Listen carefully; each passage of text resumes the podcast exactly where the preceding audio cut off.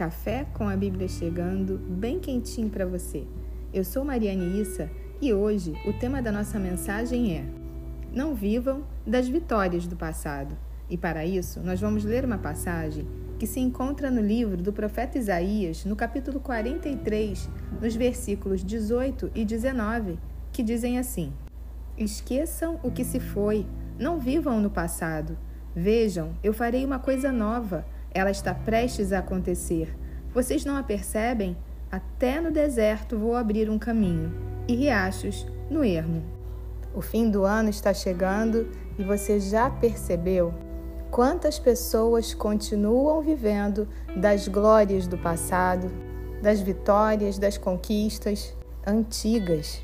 Você deve ter um amigo ou uma amiga que, quando param para conversar, só se referem a coisas que aconteceram no passado distante. Mas será que é isso que Deus tem para as nossas vidas? Será que Ele quer que vivamos das nossas conquistas que já passaram? É claro que quando estamos enfrentando lutas, a própria Bíblia diz para trazermos à memória aquilo que nos traz esperança. Mas não podemos viver o nosso presente baseado nelas e não nos empenhando em termos novas conquistas. Nós fomos chamados para vivermos de glória em glória e de vitória em vitória, mas como tem estado a sua vida? Será que você também já foi uma pessoa muito abençoada, mas que não se lembra mais como é ter uma vida frutífera, próspera, uma vida alegre, leve, serena, feliz? Um falecido pregador chamado Myles Monroe dizia que o pior inimigo do sucesso é o seu último sucesso, porque muitas vezes ele nos acomoda e acaba sendo um obstáculo ao crescimento. Será que você também estacionou na sua última conquista? A Bíblia fala nesse versículo para que não vivamos no passado. E para não vivermos no passado, precisamos estar presentes na vida. Porque quando paramos naquilo que já aconteceu, é como se o relógio da nossa vida ficasse retido naquele momento e não avançasse mais. E ele continua chamando a nossa atenção: vejam, eu farei uma coisa nova, ela está prestes a acontecer. Vocês não a percebem? Como tem andado seu coração? Em que sintonia está a sua alma? Na sintonia do céu ou na sintonia dos problemas, dos ruídos, dos dias difíceis, será que é necessário você se desgastar tanto por essa situação? Será que não é melhor você deixar cada um resolver os seus próprios problemas em vez de tentar resolver os problemas de todo mundo? A Bíblia diz que o jugo de Jesus é suave e o seu fardo é leve. Mas por que você insiste em carregar fardos que não são seus? Carregar fardos pesados nos afastam de Deus criam uma imagem distorcida do Criador, porque a gente fica achando que ele não é um Deus de amor, não é um Deus de bondade, mas ele continua sendo Deus. Talvez você é que esteja fazendo coisas que ele não pediu para você fazer. Quando estamos em sintonia com o céu, aprendemos a entrar e a sair dos ciclos, temos uma vida apaixonante, porque sabemos quem somos, qual é o nosso propósito, para onde estamos indo e aonde queremos chegar. Será que você tem lido a Bíblia o suficiente para entender que são muitas as promessas de Deus para a sua vida, que ele não chega adiantado e nem atrasado e que muitas vezes somos nós que atrapalhamos o seu plano perfeito, porque não estamos preparadas para recebê-lo. E talvez, se o recebêssemos da forma como estamos, poderíamos estragar tudo. Deus é um Deus de amor, mas também é um Deus justo e é um Deus santo. Ele não erra, ele não falha e ele não se enganou quando te chamou.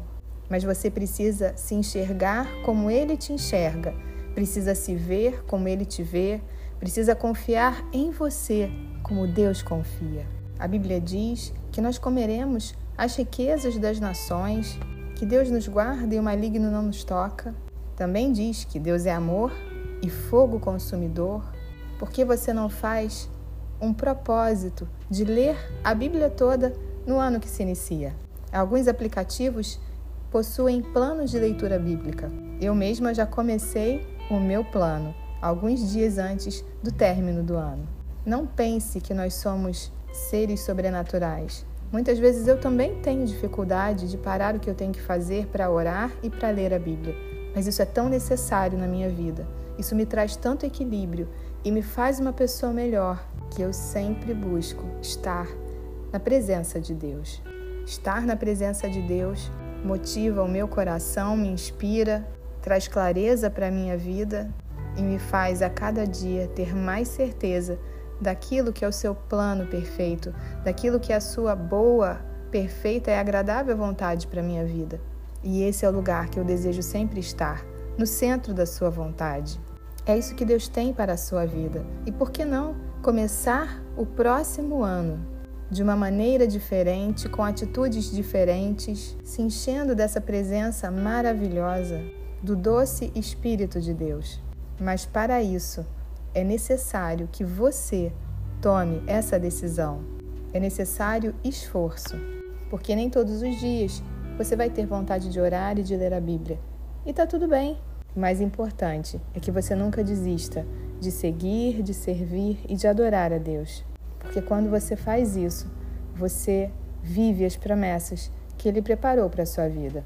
E ele termina dizendo: Até no deserto vou abrir um caminho e riachos no ermo. Será que você tem vivido no deserto? Como será que está a sua vida? Mas Deus garante que vai abrir um caminho no deserto. Então, que você não faça morada no deserto, que você entenda que deserto é lugar de passagem e que Deus tem coisas novas para a sua vida, coisas que estão saindo à luz. Ele vai renovar a tua esperança, vai tirar os obstáculos do caminho para que você passe e viva as promessas que Ele tem para você.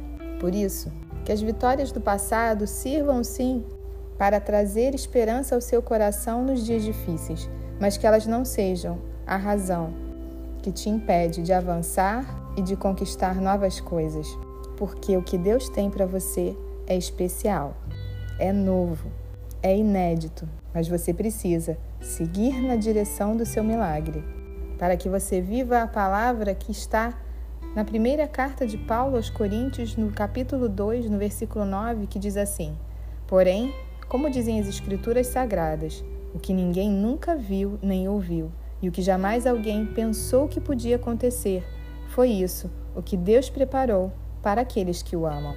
Você não pode imaginar o que Deus já preparou para você. Por isso, tome posse dessa promessa, avance, siga em frente em direção ao seu milagre. Que Deus te abençoe. Um beijo para você. E eu queria aproveitar para te contar que eu escrevi um mini devocional do Café com a Bíblia. São 30 capítulos para te ajudar nos seus momentos com Deus. Se você deseja adquirir, entre em contato comigo pelo direct do Instagram, cafécom.abíblia. E a gente se fala por lá. Que Deus te abençoe. Um beijo para você.